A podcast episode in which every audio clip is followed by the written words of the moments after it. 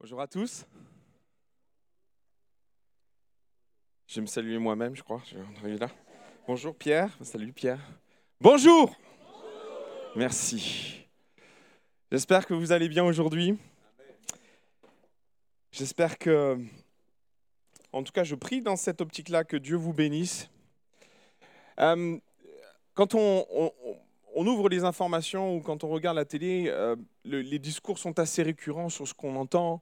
Euh, on parle de sobriété énergétique et, toutes les conséquences du contexte économique, euh, de la guerre, tout ce que ça a produit et engendré, ça a amené une espèce d'insécurité, en particulier au niveau d'un domaine qui est l'énergie.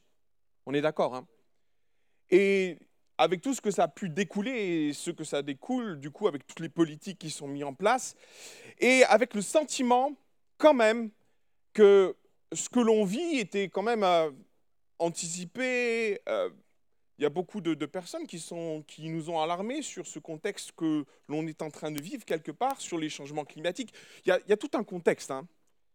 Euh, et je ne vais pas rentrer dans le débat de ce qu'il fallait faire ou pas faire, mais une chose est certaine, c'est que ce que nous vivons a amené euh, nos autorités et puis même l'esprit ou la, la conscience collective à avancer et à réfléchir sur ce qui était important de mettre en place et la réponse à mettre en place. Il y a 2-3 ans, on décriait le nucléaire. Aujourd'hui, plus de 60% des Français plébiscitent le nucléaire. Alors, je ne critique pas, je ne veux pas venir sur le terrain de faut-il, faut-il pas faire. C'est juste, je constate je constate que quelque part, euh, euh, les limites ont bougé. Et souvent, euh, c'est ce qui nous arrive, les limites bougent face aux extrémités auxquelles nous sommes confrontés. Quand à un moment donné, les choses vont plutôt bien, on ne se pose pas trop de questions. C'est quand à un moment donné, on se retrouve quelque part dans, dans des situations compliquées comme celles que nous vivons on s'interroge tous si on va avoir du chauffage ou pas cet hiver. Que finalement, euh, on s'oblige à avancer. On s'oblige à mettre en marche certaines réflexions, on s'oblige à entreprendre, et c'est le cas de nos politiques, des, réflexions fond politiques. Et en effet, là, je crois que dans, il, y a, il, y a, six centrales nucléaires qui sont prévues. Dieu nous garde, ou Dieu nous bénisse, j'en sais rien. Une chose est certaine, c'est que les lignes ont bougé. Et ce que nous vivons nous a fait avancer. Or, il est clair que pendant des années, euh, la politique énergétique a été un grand questionnement. Et on se rend compte que les nécessités ont fait bouger les limites. Et ça m'a fait penser à un texte, un texte des, Écritures, un passage qu'on connaît très bien, euh, un contexte qui est vraiment particulier, qui est dans la partie de Joseph, le, le moment, la bascule, où, tout va basculer pour, pour, ce jeune homme ou cet homme qui va vivre euh, beaucoup de choses, beaucoup d'événements, il va recevoir une prophétie dans ses rêves, dans ses songes, une vision de ce qu'il allait devenir, de ce qu'il allait faire. Cette vision, elle est forte, elle est puissante, et, et Joseph va en faire part à ses frères, et là, il va se passer une grosse bascule pour lui dans sa vie, puisque ses frères vont se, vont se décider, vont d'un commun accord, de se débarrasser de lui. Je vous apprends rien. Et Joseph, euh, sur la base de ce qu'il a reçu, va rentrer dans un pèlerinage, je vais dire, un cheminement spirituel plutôt complexe. Vous savez, mes frères et sœurs, quand on reçoit des choses de la part de Dieu, il ne faut pas être pressé. Ni être pressé, ni avoir une idée reçue sur comment les choses doivent se passer. Parce que, euh, est-ce qu'on peut avancer, s'il te plaît, sur les vignettes? Parce que dans, le, dans la continuité, avancer à nouveau, euh, il va se passer à la fois beaucoup de choses entre le moment où il va recevoir. On sait qu'il va être vendu comme esclave, il va arriver en Égypte, il va finir chez Potiphar, il va finir en prison, et puis de la prison, il va être élevé. Beaucoup de choses vont se passer. Et souvent, moi, Dieu m'interpelle sur le fait de recevoir des choses et comment Dieu les met en place dans nos vies. Alors ne soyons pas trop arrêtés sur comment Dieu doit faire les choses. Mais la seconde chose que je trouve importante aussi, ne soyons pas trop pressés. Je me suis amusé à comptabiliser euh, juste pour se faire une idée, parce que bien souvent, entre le moment où on reçoit quelque chose, on pourrait se dire, bon, ben Seigneur, euh, euh, j'attends. Combien de temps tu es prêt à attendre? On fait le compte avec Joseph? On apprend que tout ça commence à 17 ans, qu'il arrive à l'âge de 30 ans devant Pharaon. Donc il s'est donc passé 13 ans, je vous fais le calcul, je suis gentil. Mais c'est pas fini parce que là, c'est qu'une partie de ce qu'il a reçu. Ce que, ce Joseph a reçu, c'est que ses frères allaient se mettre à genoux devant lui. Hein. Vous, êtes d'accord avec moi Donc c'est pas fini. Donc on apprend qu'il y a sept années de fertilité. Donc on passe à 20 ans. Et si on doit être très précis, il doit se rajouter une chose, et je l'ai rajouté dans Genèse 42, verset 6. Voilà deux ans que la famine est sur le pays. Alors on est entre 21, 21 et demi, on va dire 20 ans. C'est déjà pas mal. Et au bout de 20 ans, les choses commencent à, se mettre en place. Une situation prend place dans le pays. Et j'en viens à, mon introduction, la nécessité crée le mouvement. On arrive 20 euh, ans plus tard, alors que Joseph a reçu ce qu'il a reçu de la part de Dieu. Et on est à la fin du, verset 41, je vous l'affiche. Verset 55, il nous est dit quand le pays, quand tout le pays d'Égypte fut affamé, donc au bout des sept années de fertilité, je, suis désolé, je vais aller très vite dans les détails, j'espère que vous me suivez. Il y a eu sept années de fertilité et c'est ce que Joseph avait reçu. Il va y avoir sept années de sécheresse, de disette et de famine. OK? Et là, au bout de, ces 20, 20 euh, années, 21 années, voilà ce qui se passe. La famine s'abat sur le pays d'Égypte. On va revenir sur le texte pris. Le peuple cria à Pharaon pour avoir du pain. Et Pharaon dit à tous les Égyptiens, allez voir Joseph, celui qui a reçu les révélations de Dieu, celui qui a un plan précis sur comment les choses doivent se mettre en place, et faites ce qu'il vous dira. Verset 56, la famine régnait dans tout le pays. Joseph ouvrit tous les lieux d'approvisionnement et vendit du blé aux Égyptiens la famille augmentait dans le pays d'Égypte, mais pas que. Elle est allée s'étendre et tous les pays, et tous les pays, de tous les pays, pardon, on arrivait en Égypte pour acheter du blé auprès de Joseph, car la famine était forte aussi donc dans tous les pays. C'est compliqué de, poser des mots sur ce qu'est vraiment la famine pour nous qui vivons l'abondance. Soyons très clairs. Je pourrais poser la question à, chacun d'entre nous, est-ce que quelqu'un au milieu de nous a vraiment vécu ce qu'est la famine? C'est compliqué la famine. Mais pour nous, là, qui, et la majorité d'entre nous, j'ai vu demain se lever, la famine, on ne sait pas ce que c'est. On a pris un peu peur pendant le Covid quand on est allé euh, dans les supermarchés et qu'on a vu qu'il n'y avait plus de pâtes. Mais on se rend bien compte qu'il y a des peurs sous-jacentes qui sont là, inhérentes à ce que l'on est, à notre tempérament, peut-être aux instincts primaires qui sont là. Mais on sent bien que quelque part, la famine soulève des, problèmes de fond chez nous, peuvent éventuellement faire jaillir en nous des instincts très primitifs. Moi, j'étais ébahi hein, pendant le Covid, de voir les gens se jeter sur les, sur les pattes. C'est un truc de dingue. Vous avez vu ces images? Et pourtant, on ne vit pas la famine. Hein.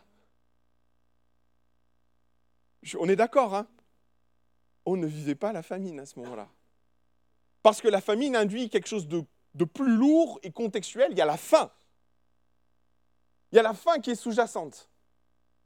Et ce qui est pour moi très important, c'est de, de pouvoir se, s'identifier à ce qu'il vivait, à la famine par laquelle il passait, parce que euh, si on, ne s'identifie pas à ce qu'ils vivent, si on ne comprend pas la, nécessité d'avancer, on ne comprend pas ce que peut être une famine et identifier peut-être des famines spirituelles. Pour moi, la famine, c'est différent d'un besoin, d'un besoin qui est latent, d'un besoin pour lequel on prie, d'un besoin qui, qui n'amène pas forcément une nécessité d'avancer. Je pense qu'on vit tout ça. On vit tous des situations qui nous amènent par moments à prier et à dire Seigneur, agis, mais qui nous amènent malgré tout dans une posture attentiste où on dit Seigneur, on va attendre patiemment que tu agisses. Vous connaissez ça La plupart du temps, c'est ce que nous vivons. Nous vivons ces situations où quelque part, ben, c'est pas top, mais ça reste encore supportable.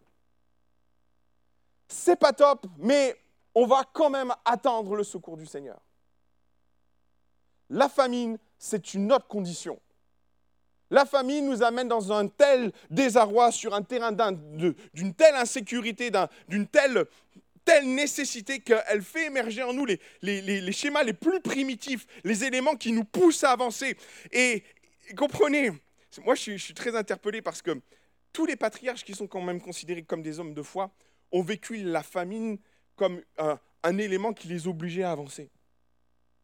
Et la famine spirituelle, peut-être celle que tu vis, t'oblige à avancer. Elle ne te laisse pas le choix. Elle ne t'amène pas sur le terrain, Seigneur, je vais attendre patiemment ta grâce. Je vais attendre patiemment ton secours. Parce que là, dans le contexte spirituel d'une vraie famine, peut-être une famille spirituelle, une famille contextuelle, quelque part, tu n'as pas le choix. Tu ne peux plus attendre que Dieu te réponde. Tu ne peux plus attendre le secours du Seigneur. Tu es obligé d'amorcer quelque chose. Tu es obligé d'amorcer un mouvement, d'amorcer une décision, un choix. Et tu es pris là, un peu à la gorge. La nécessité nous fait avancer. La nécessité nous oblige à avancer. Et il faut bien comprendre ce qu'est la fin pour dire ça. Et par moments, certains d'entre nous vivent cette famine. Peut-être tu l'identifies, mais cette famine, elle t'a obligé à avancer.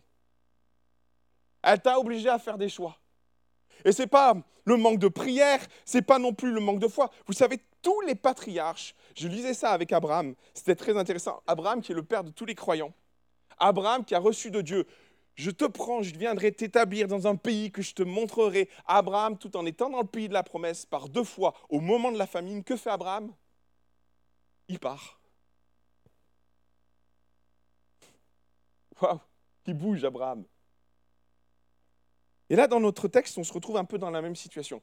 Cette fois-ci, ce n'est pas Abraham, c'est Jacob. Jacob vit quelque chose de compliqué. Il est père de famille, il est chef de famille, il a onze fils, mais qui ont des épouses, qui ont des enfants.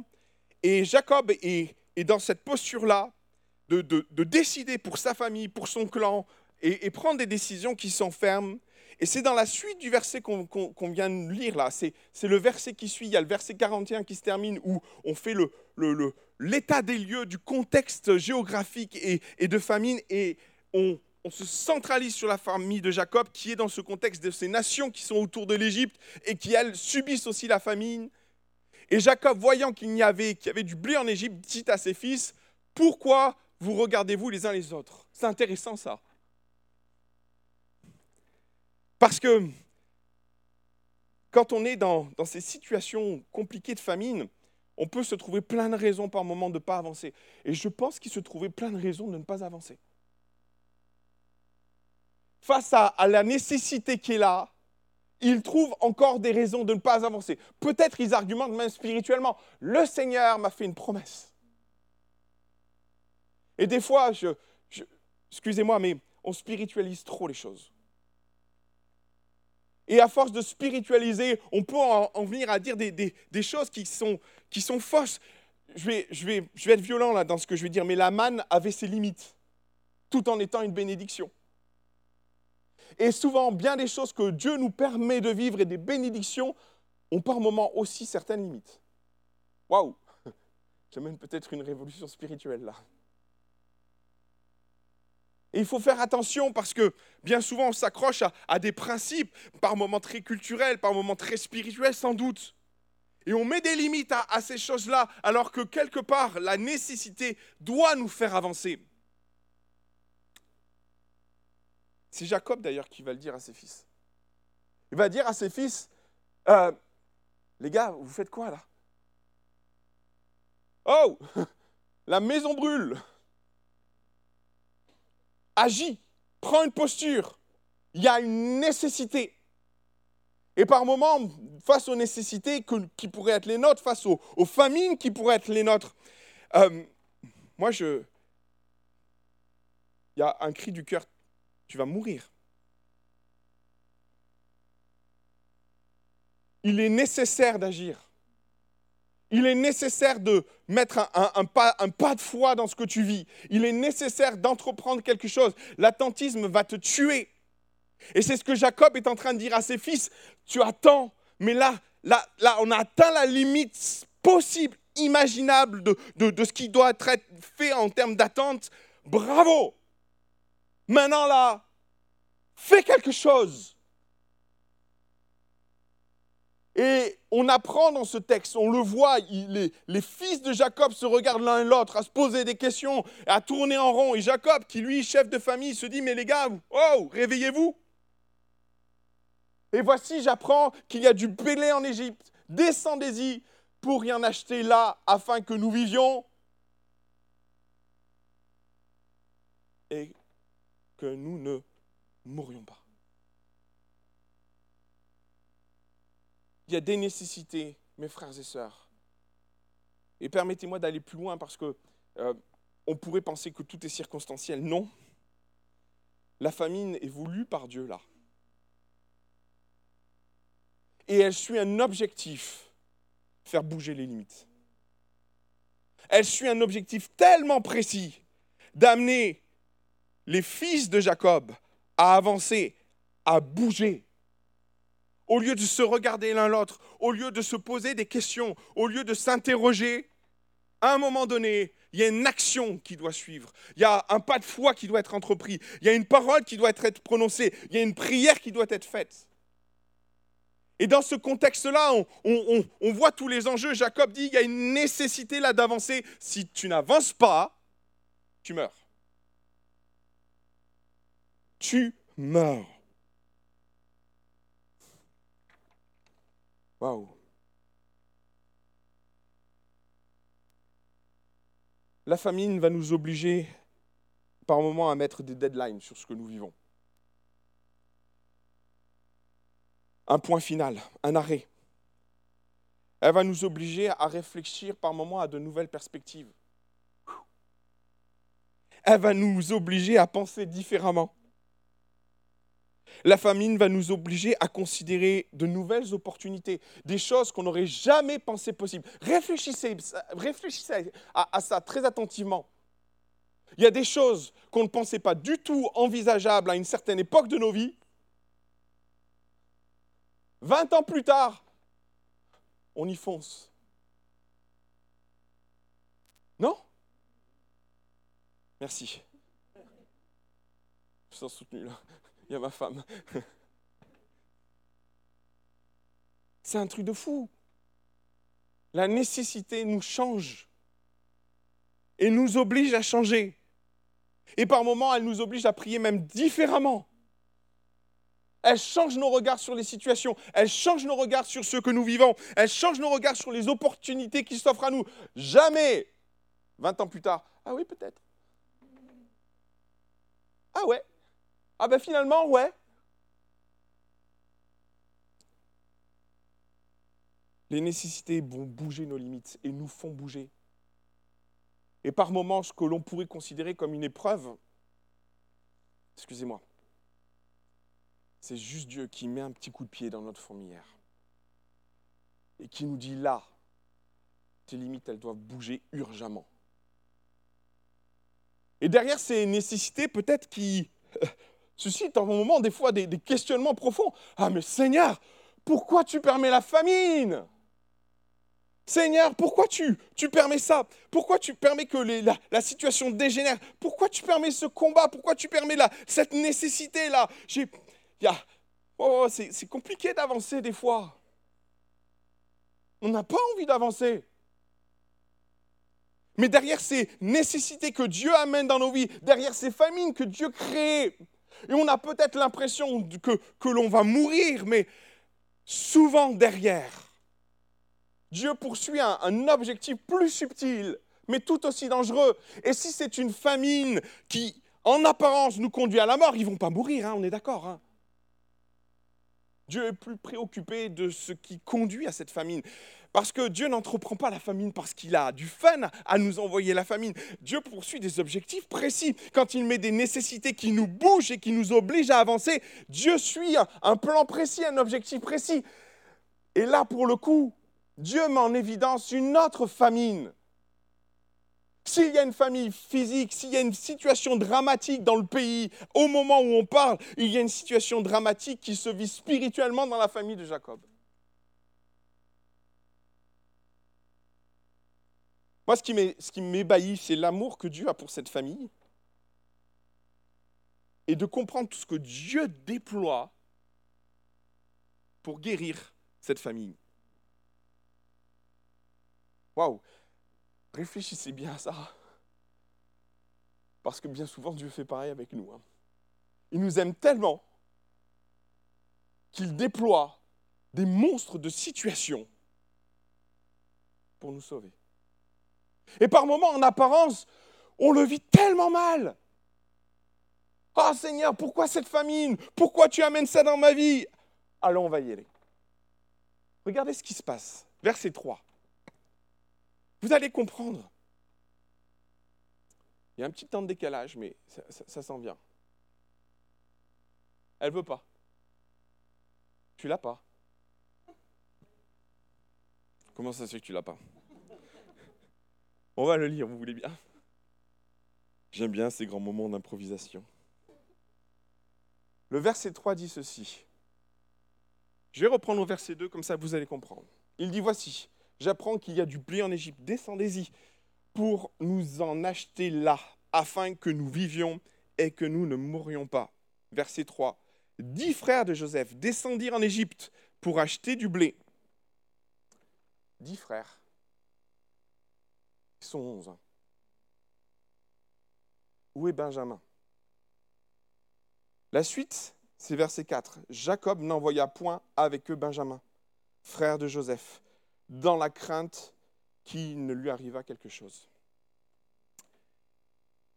On comprend que 20 ans en arrière, la famille de Jacob va vivre un événement traumatique qui va mettre cette famille en veille spirituelle. Même, je vous dirais, ils sont morts. Ils sont morts avec la disparition de Joseph. Jacob vit avec un traumatisme tellement profond que Benjamin, qui n'est plus un enfant, hein, faut, réaliser bien, on a l'impression que Benjamin est un petit gamin. Benjamin a une trentaine d'années. Il est probablement papa, il a son troupeau, il a grandi. Benjamin n'est plus un gamin. Et on s'aperçoit que Jacob est en train, vit dans, une bulle de peur, bulle de, crainte. Il a peur pour Benjamin, il reste traumatisé du départ de son fils. Et il y a de quoi hein Il y a de quoi Il n'y a, pas de souci avec ça. Il n'y a pas de problème avec ça. Et, très honnêtement, je, qui, qui, ne le serait pas en fait Et Benjamin, Jacob vit dans, dans un espèce de passé, même 20 ans après, il est encore atteint de ce qui s'est passé, profondément atteint, qu'il lui-même est dans une prison, mais met aussi Benjamin en prison. Sans doute que Jacob a mis des murailles de protection autour de Jacob, autour de Benjamin, pardon. J'espère que vous me. Jacob a, a préservé Benjamin. Et, et, on le comprend, Rachel est décédée. Rachel, c'était la femme de sa vie. Joseph, il le croit mort aussi. Et il cristallise tout son amour, toute son attention.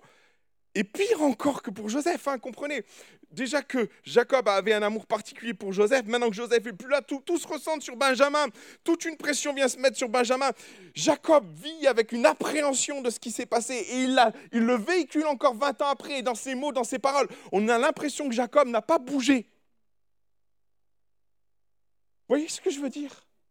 Jacob est dans une prison. Et parce qu'il est dans une prison, il est en train de mourir et il s'attend à la mort. Et même dans son discours, plusieurs fois, il va parler de sa mort en disant Mais si vous me prenez mon fils Benjamin, moi, je vais, vous allez, vous allez, le reste de mes jours vont être lamentation, tristesse, ça va être une catastrophe. Jacob est, prisonnier. Et par le biais de Jacob, il est en train d'emprisonner aussi Benjamin. Il l'empêche de respirer, il l'empêche de vivre, il est en train de tuer Benjamin. Et dans un appel et dans une, projection future, toutes les promesses qui sont attachées à Benjamin sont en train de mourir avec Jacob. Et Jacob est en train d'entraîner toute sa famille vers la mort. Parce que la pression est là. Et cette pression, il la met aussi sur ses fils aînés. Qui respirent plus quand Benjamin va plus bien. Mais les fils aînés sont dans une autre prison encore. On y va? On n'a pas la suite du coup? Ah. Joseph va faire venir, va se retrouver en face euh, de ses frères, le premier rendez-vous. Et Joseph les reconnaît évidemment, comprend qui ils sont, et il joue avec eux. Il joue parce qu'il les reconnaît, et Joseph va tellement vite dans sa tête. Moi, je suis admiratif de l'intelligence de, cet homme. Et ça va tellement vite qu'il met en place toute une réflexion, toute une pensée. Et il leur dit, vous êtes sûrement des espions. Vous connaissez ce texte, hein? Vous êtes sûrement des espions. Alors les gars, les frères de Joseph, qui ne reconnaissent pas Joseph, évidemment, euh, partent dans des explications, mais non, on n'est pas des espions, on est une famille de douze frères, euh, il y en a un qui est resté avec notre vieux père qui est en train de mourir, et puis il y en a un qui est mort, ils rentrent dans des détails. Joseph leur dit, bah, écoutez, c'est simple, si vous n'êtes pas des espions, je veux voir Benjamin. Comment te dire? Et là, il y a cette conversation euh, entre frères qui est un peu surréaliste parce qu'ils pensent que, ben, que, bien sûr, Joseph ne comprend pas, il se fait passer pour un Égyptien. Euh, il y a un traducteur au milieu et ils ont une conversation ouverte entre eux, mais qui en dit long sur la prison dans laquelle ils sont. Regardez. Ils se dirent l'un à l'autre, oui, nous avons été coupables envers notre frère. Euh, vous savez, quand on a une casserole majeure comme ça, là, toute situation qui nous met en difficulté, qui nous met à douter, qui nous met en quelque part, toute situation qui nous met peut-être en porte-à-faux, toutes ces situations nous ramènent à la casserole de départ. Je ne sais pas si je suis clair là. Quand vous avez un problème majeur dans vos vies, tout ce qui est négatif va pointer directement à ce qui s'est passé et le problème majeur de vos vies. Il n'y a aucun lien.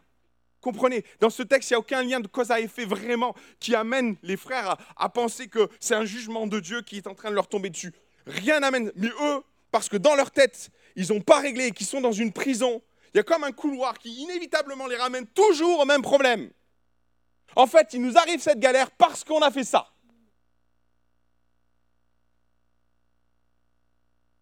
Et c'est ce qui se passe. Joseph met un ultimatum, les met sous pression, les met devant une nécessité. Oh, punaise, c'est dur d'avancer. Et ils en discutent. Alors ils se disent, en effet, nous sommes coupables envers notre frère. Ils ne sont pas en train de discuter de Joseph, ils sont en train de discuter de Benjamin. Mais là, Joseph refait surface car nous avons eu l'angoisse, nous avons vu l'angoisse de son âme quand il, nous a demandé grâce, il nous a supplié, et nous ne l'avons point écouté. C'est pour cela que notre affliction, cette affliction nous arrive. Il ramène le problème à ce qui s'est passé il y a 20 ans en arrière. Ruben, prenant la parole, leur dit, ne vous, ne vous disais-je pas, ne, ne commettez point un crime envers cet enfant. Joseph avait 17 ans. Mais vous n'avez point écouté, et voici son sang est redemandé. Les, dix frères sont dans une prison, et toutes les galères spirituelles les ramènent à, ce point, 20 ans en arrière.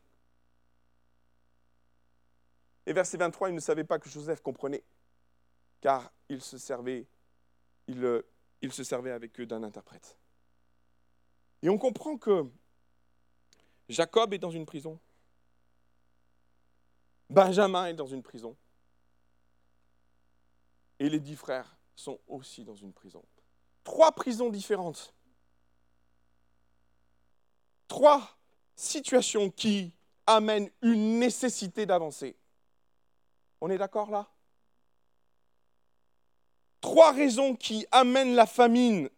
Trois raisons qui, qui amènent Dieu à obliger toute cette famille à bouger parce que il y a 20 ans en arrière, ils ont signé leur arrêt de mort spirituelle. Et Dieu en est tellement conscient, et Dieu les aime tellement, qu'il embarque tout le pays dans une famine.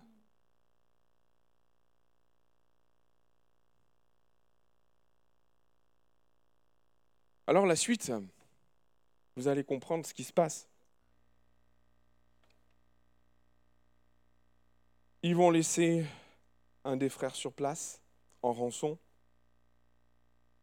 Ils vont repartir au pays. Et on pourrait se dire, est-ce que la famine va être suffisante pour faire bouger Jacob? Qu'en pensez-vous? Regardez ce qui se passe.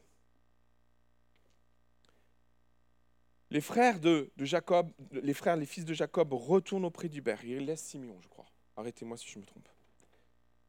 Ils sont plus que neuf. Et ils retournent vers Jacob. Et ils expliquent à Jacob, voilà, Père, leur dit-il, ah non, il y a un passage avant, je crois. Voilà. Verset 33. Et c'est l'un des, fils de Jacob qui s'adresse à Jacob et qui lui dit, voilà, nous sommes retournés d'Égypte, et voilà le Seigneur du pays, Joseph, nous a dit, voici comment je saurai si vous êtes sincère. Laissez auprès de moi un de vos frères, ils vont laisser donc Simeon. Prenez de quoi nourrir votre famille et partez, verset 34. Et amenez-moi votre jeune frère, je veux voir Benjamin. À ça, je saurai que vous n'êtes pas des espions. Waouh, attendez.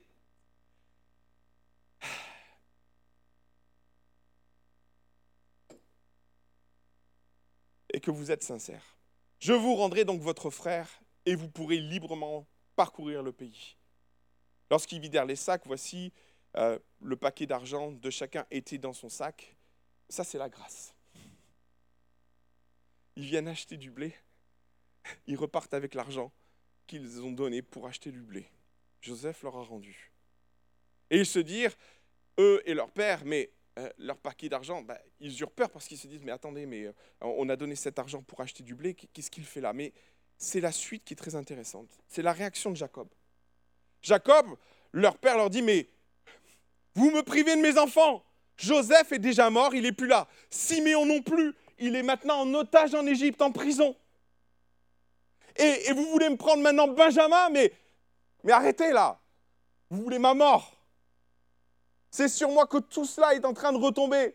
Ruben dit à son père, tu feras mourir mes deux fils. Vous vous rendez compte dans les extrêmes dans lesquels on rentre La conversation d'un père qui dit à son grand-père, si, si, il arrive malheur à Benjamin, tu tueras mes enfants. Mais ils sont malades.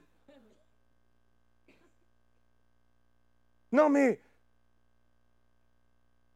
Après, on en rigole, mais comprenez l'atmosphère qu'il y a dans cette famille, la tension qu'il y a. ils, sont, ils, en sont tellement, la, la culpabilité les amène sur un tel terrain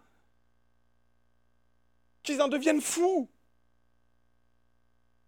Et alors il fera, tu feras mourir mes deux fils si je ne te ramène pas Benjamin. Oh.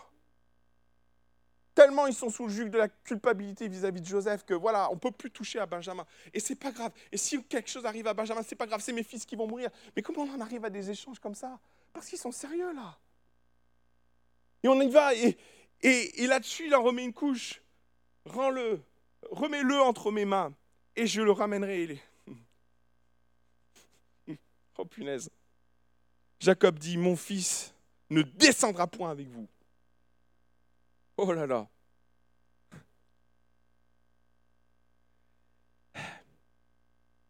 Mes frères et sœurs, quand Dieu met des nécessités devant nous, il faut réfléchir. Il faut vraiment réfléchir.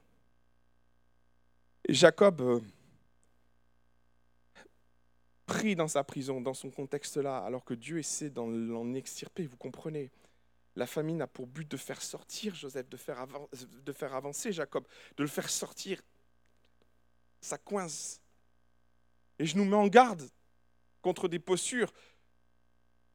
Je pourrais dire, je ne sortirai pas.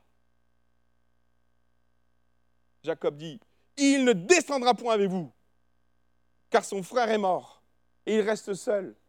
S'il lui arrive malheur dans le voyage que vous allez faire, vous verrez descendre mes cheveux blancs avec douleur dans le séjour des morts. Voilà.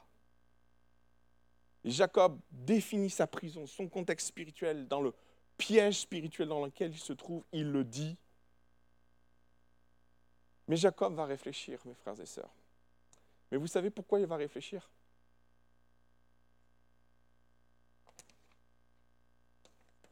Devinez. c'est un peu dur, j'avoue. Genèse chapitre 43, c'est la suite. Lisez bien. La famine, la famine s'apesantissait sur le pays. C'est dur, Jacob? On va en rajouter une couche. Ah ouais.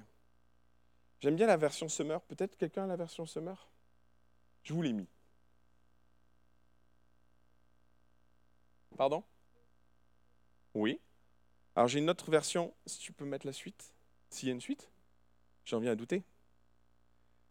La famine, lisez bien, sévissait de plus en plus durement dans le pays.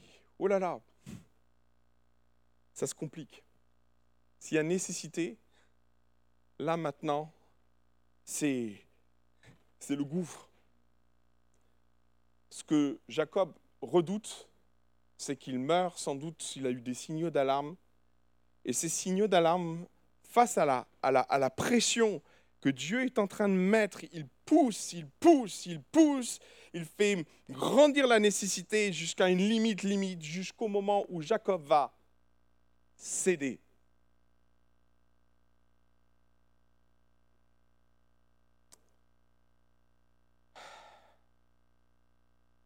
Quand ils eurent fini de manger le blé qu'ils avaient apporté d'Égypte, Jacob dit à ses fils, retournez acheter un peu de vivre. Judas lui répondit, mais cet homme, Joseph, nous a dit et nous a fait cette déclaration formelle, vous ne verrez pas ma face à moins que votre petit frère Benjamin soit là.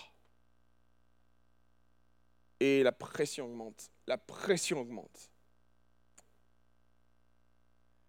Jusqu'à ce qu'Israël, et c'est intéressant, la Bible est super intéressante. Quand Jacob résiste, c'est Jacob. Quand Jacob abandonne, c'est Israël. Waouh C'est beau. Israël, leur père, leur dit, puisqu'il le faut, faites ceci. ils vont apporter des cadeaux pour apaiser Joseph. Et la suite, vous la connaissez, un texte extraordinaire. Je ne peux pas rentrer dans les détails de ce texte tellement, tellement il est long, mais tellement il est beau, mais je vous invite à lire la suite. Mais vous comprendrez ce qui s'est passé, c'est que Joseph va lâcher, Jacob va lâcher Benjamin. Benjamin va aller avec ses frères. Joseph va voir Benjamin et ah pris au trip Benjamin, Joseph de voir son petit frère. C'est tellement dur, ça fait 20 ans qu'il ne l'a pas vu. Et il y a tout un contexte extraordinaire. Et puis il va y avoir la coupe dans le sac de Benjamin. Oh là là oh. Joseph est en train de tester ses frères, de voir leur, leur attachement à Benjamin, voir s'ils ont changé. Et ils ont changé jusqu'au moment où Joseph dit, arrêtons tout. C'est moi, Joseph, votre frère. Et là, Jacob va lâcher. Et dans ce passage-là terrible où, où les frères de, de, de, Joseph sont en train de, dire non mais tu peux pas prendre Benjamin, prends-moi. Si on si ne ramène pas Benjamin à notre père, notre père va mourir. Et on sent la bascule, le changement, le comportement, le, le cœur des frères qui étaient prêts à sacrifier Joseph. Dans ce contexte-là, ils sont prêts à sacrifier leur vie pour, pour Benjamin. C'est beau. Il y a une bascule, il y a un travail. Et c'est ce que Joseph voulait voir dans le cœur de ses frères. Et dans ce moment-là où, où ils expliquent à Joseph, ils balancent tout.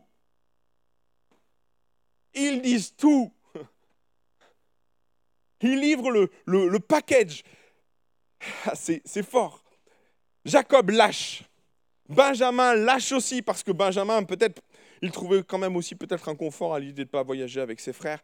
Benjamin décide d'aller avec ses frères. Il sort de sa prison dorée. Et à leur tour, les frères de Joseph lâche le morceau. Explique pourquoi Benjamin doit rentrer et combattent, ou en tout cas sont en train d'argumenter avec Joseph sur la nécessité que Benjamin rentre. Et là, Joseph comprend qu'il s'est passé quelque chose et c'est Joseph à son tour qui lâche. Celui qui pense est mort est en effet vivant. Je voudrais ce matin, face aux, famines que peuvent être nos vies, euh, nous interpeller et nous amener à réfléchir sur euh, ces situations extrêmes dans lesquelles nous nous trouvons qui vont nécessiter à un moment donné un acte, un pas de foi. J'aime tellement des passages de la Bible où à un moment donné, vous avez la, la, femme, la cananéenne, la syrophénicienne qui va voir Jésus pour sa fille qui est cruellement tourmentée. Oh. Euh, il y a très peu de femmes qui vont aller si loin dans ce qu'elles vont entreprendre auprès de Jésus pour sauver sa fille. Et je voudrais juste t'interpeller sur l'étape suivante. Face à l'extrémité, tu peux être très attentiste, mais tu vas mourir. Il y a quelque chose qui doit s'enclencher, il y a une prise de position qui doit s'enclencher dans ta vie. Je dis ça, c'est tellement important de, se laisser aussi conduire par le Saint-Esprit dans, dans ce temps-là où la nécessité maintenant t'oblige à avancer. Sur la réponse à donner à ça. Parce que si tu, en as bien conscience, Jacob en avait bien conscience, si tu restes là, tu meurs. Et le statu quo n'est pas, pas possible. Et, Dieu, Dieu nous met dans ces situations-là. Comprenez par moment, Dieu n'a pas le choix. Il t'aime suffisamment pour mettre, te mettre dans des situations extrêmes, pour t'obliger à avancer te dire, par moi, c'est tellement dur de faire le pas, c'est tellement dur d'avancer, c'est tellement difficile pour plein de raisons. On est comme les, fils de Jacob qui, se regardent l'un l'autre à se poser des questions et à se dire Ah, et puis on fait rien, le statu quo est en train de te tuer. Avance. Et puis, t'avances pas seul, demande au Saint-Esprit de te guider sur ce que tu dois faire. Peut-être change d'orientation, change d'opportunité, réfléchis à ce qui se passe, rebat toutes les cartes, change les schémas de pensée, casse les idées arrêtées. Mais Dieu met en place devant toi une extrémité, non pas pour ta mort, mais pour t'obliger à avancer. Avance. Tu vas mourir là. Tu en train de mourir, mon enfant. Jacob, tu en train de mourir dans ta peine, tu en train de mourir dans ta souffrance, tu en train de tuer Benjamin. Et vous, les dix frères de, de Joseph, vous êtes en train de mourir dans votre culpabilité, dans votre mensonge, dans l'horreur de ce que vous avez fait. Vous êtes en train de mourir.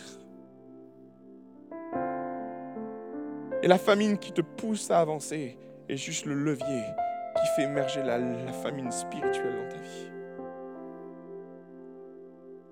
Cette famine spirituelle, elle est encore plus dangereuse parce que si la famine ici-bas, la situation a un impact sur ta vie, peut-être physique, quand Dieu s'intéresse aux famines spirituelles, c'est qu'il y a un enjeu éternel. Il y a un enjeu éternel. Et Dieu pousse. Jacob résiste. Oh, tu pourrais résister encore. Pour s'apercevoir que la famine s'intensifie et que la nécessité grandit encore. Alors la question c'est de se poser, et qui est important de se poser, quand vas-tu lâcher?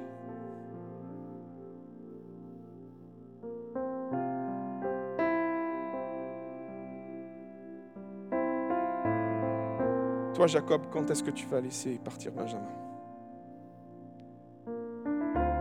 Toi Benjamin, quand est-ce que tu vas lâcher ta prison dorée? Toi fils de Jacob, pourri de l'intérieur par tes regrets, par ta culpabilité, par le mensonge, par ce que tu as fait, quand vas-tu lâcher? Quand vas-tu lâcher?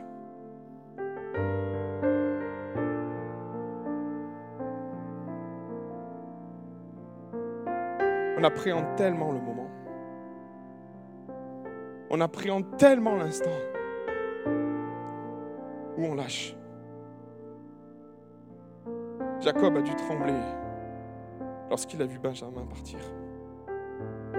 Benjamin a dû trembler lorsqu'il est sorti de sa prison dorée.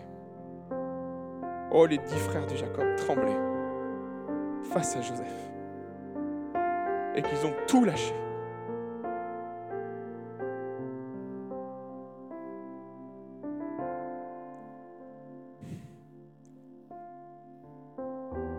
C'est difficile de voir dans la famine le levier de Dieu pour te sauver. Combien c'est difficile dans l'extrémité de ce que tu vis de voir la main de Dieu en train de te secourir.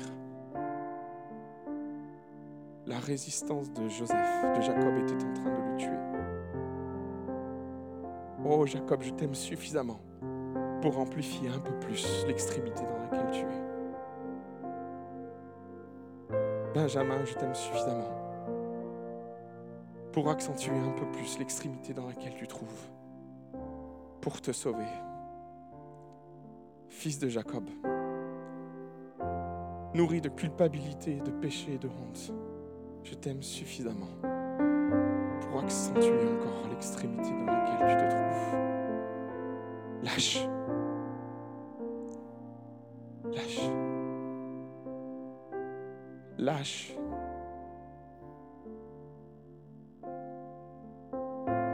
Libère-toi. Fais confiance à ton Dieu. Fais confiance à la bienveillance de ton Dieu. Fais confiance à ces mains dans lesquelles tu as remis ta vie.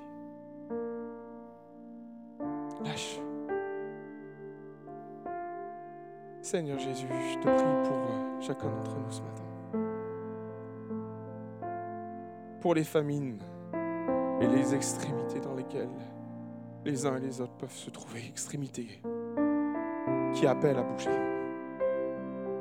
qui appellent à avancer, qui appellent à un acte de foi par moment, à une prière, à une réflexion nouvelle, une perspective qu'on avait mis de côté, qui appelle à prier différemment, qui appelle à regarder une situation différemment. Une extrémité qui bouge nos limites, qui nous amène à voir et comprendre, qui nous amène à changer tellement profondément. Saint-Esprit, cette famine peut-être que tu condamnes souvent un instrument de Dieu, un levier spirituel. qui n'a pas pour but de te tuer, même si en apparence il te semble tellement, tellement compliqué de passer ce par quoi tu passes. Mais ce levier spirituel est en train de mettre en évidence une autre réalité, plus dangereuse encore, plus sournoise, plus discrète, moins évidente, mais plus dangereuse encore, car c'est ton éternité. C'est ton éternité. Il y a une prison dans laquelle tu te trouves. qui nécessite aujourd'hui un pas de foi.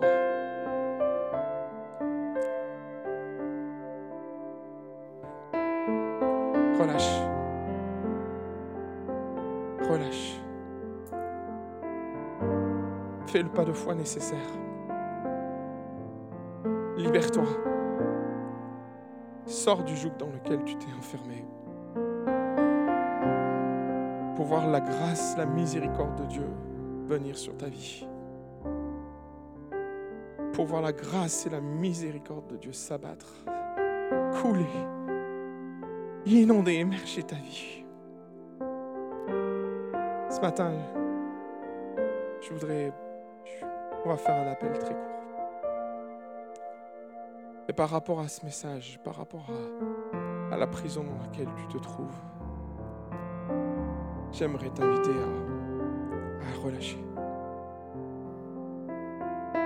Pour Jacob, c'était la peur. Le souvenir Et c'était, par moments, le souvenir peut devenir toxique quand il nous empêche d'avancer. Il y a des blessures que Dieu veut refermer, mais il faut relâcher aussi. Il y a des, des paroles à prononcer, il y a des prises de position. Pour Benjamin, il était dans une prison dorée. Et par moments, on sent bien que Dieu nous appelle à en sortir, nous appelle à prendre des risques, nous appelle à, avancer. On entend cette voix, on l'entend, mais ah, combien c'est difficile de sortir du bateau, on est d'accord hein Je voudrais t'interpeller par rapport à ça, parce que tu peux mourir dans ton bateau, là où tu te crois en sécurité. Et je voudrais t'interpeller par rapport à la dernière prison dans laquelle tu te trouves, le mutisme tu te tais et tu laisses la culpabilité te ronger, te détruire. Tu peux sortir de cette prison, tu peux aujourd'hui faire un pas de foi. Et alors que nous avons tous les têtes baissées, et peu importe la prison dans laquelle tu te trouves, j'aimerais que tu amorces pas de foi. Je voudrais que tu amorces pas de foi.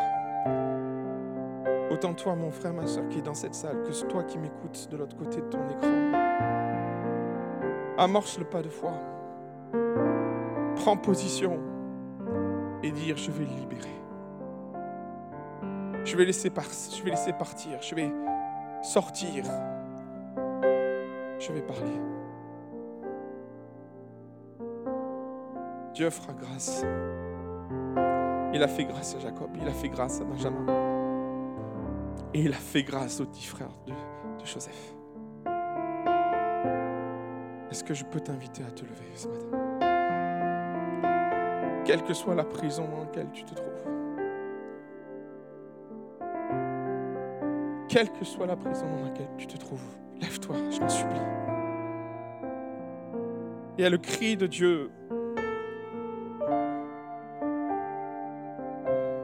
quelle que soit la prison dans laquelle tu te trouves.